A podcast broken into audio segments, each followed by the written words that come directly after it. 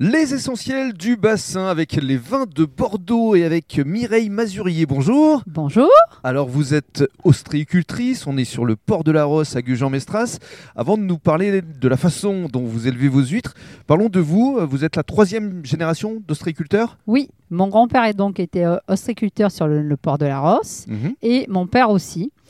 Et donc j'ai- nous avons travaillé avec mon mari pendant cinq ans avec euh, mes parents. Mhm. Mais au départ, vous vouliez pas être ostréicultrice Non, je voulais être institutrice, donc c'est pas tout à fait pareil. Alors qu'est-ce qui vous a fait revenir aux sources Eh ben, on dira que c'est le coup de foudre Mais avec qui avec mon mari. D'accord. Qui lui était ostréiculteur aussi Non, il était marin pêcheur. D'accord. Et c'est Et- lui qui vous a donné envie de reprendre. euh, Voilà, tout à fait. Donc, euh, on a repris euh, tous les deux. Euh, nous avons travaillé donc c- cinq ans chez mes parents. Mhm. Et au bout de cinq ans, nous avons décidé de racheter une entreprise sur le même port que mes parents. Mhm. Et ça fait maintenant 23 ans. le port emblématique de la Rosse. En revanche, vous n'êtes pas du côté où il y a toutes les cabanes et tous les touristes. Vous êtes un peu plus reculé. Il faut vous trouver parce que votre cabane s'appelle L'éphémère. l'éphémère, mais avec un jeu de mots, C'est justement en deux mots. Oui, tout à fait. Alors, l'éphémère, parce que eh ben, on est vraiment au bout Mhm, du bout, on dira. c'est On ça. est juste en face du Christ. Donc, on a l'effet de la mer, tout Ouais. à fait.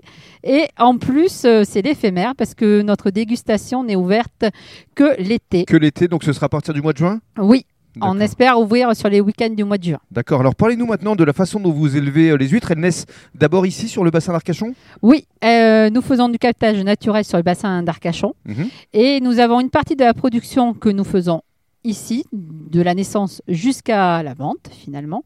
Et une autre partie, euh, un En tiers à peu près. Méditerranée. Oui, C'est assez original ça. tout à fait. Vous n'êtes ni en Normandie ni en Bretagne. Vous c'est la Méditerranée près de Sète. Oui, près de 7. D'accord. Et c'est là-bas que grandissent vos huîtres. Oui, une partie de notre production, un Mhm. tiers à peu près de la production. Et vis-à-vis de votre euh, production, vous allez euh, continuer à travailler ici avant euh, l'ouverture euh, justement à la clientèle pour le mois de juin. Oui, on continue à travailler vu que là c'est vraiment l'atelier de production qui se transforme l'été en dégustation. Alors, parlez-nous maintenant du vigneron que vous souhaitez mettre en valeur à travers une cuvée de blanc évidemment. Il s'agit du Château Bois Noir. Oui, alors le château Bois Noir, nous l'avons connu parce que euh, le cousin de mon mari travaille Mhm. donc au château Bois Noir. donc Le monde est petit. le monde est petit, ce qui nous a permis de découvrir ce vin. Ouais. Pour rien vous cacher, on en a testé plusieurs avant de choisir euh, celui pour la dégustation. Normal. voilà. Donc c'est celui qui nous a plu le plus. Pourquoi alors Eh bien, parce que il est très agréable en bouche, Mhm. déjà.